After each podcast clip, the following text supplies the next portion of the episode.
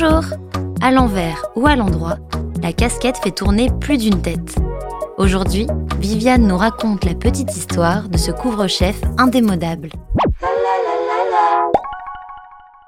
Inspiré du képi, la casquette pourvue d'une visière qui permet d'être moins ébloui par le jour au début du 19e siècle est si pratique qu'elle fait partie de certains uniformes de travail comme celui de chauffeur, portier ou chef de train. Dans les années 1840, les soldats américains adoptent la casquette à visière pendant la guerre américano-mexicaine.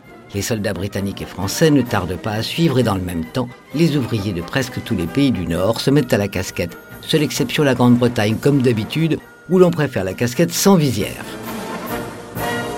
En 1887, toujours en Grande-Bretagne, Sir Arthur Conan Doyle donne vie au plus célèbre des détectives, Sherlock Holmes, qui ne sort jamais sans sa casquette en tweed et sa visière couvre-nuque élémentaire.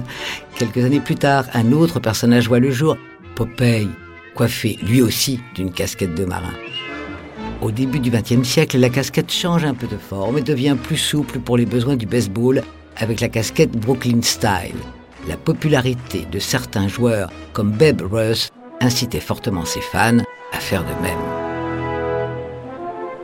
Dix ans plus tard, les cyclistes la portent tous et les joueuses de tennis ne jurent que par elle. À la fin des années 80, les casquettes changent de tête et passent des sportifs aux stars du hip-hop qui la portent souvent à l'envers comme un signe de contestation. Elles deviennent là de véritables accessoires de mode.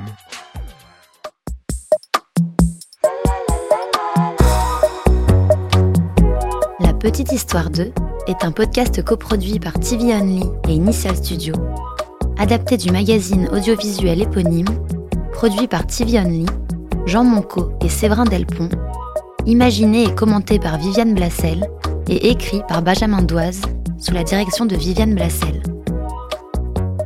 Production éditoriale, Sarah Koskiewicz et Louise Nguyen, assistée de Sidonie Cotier.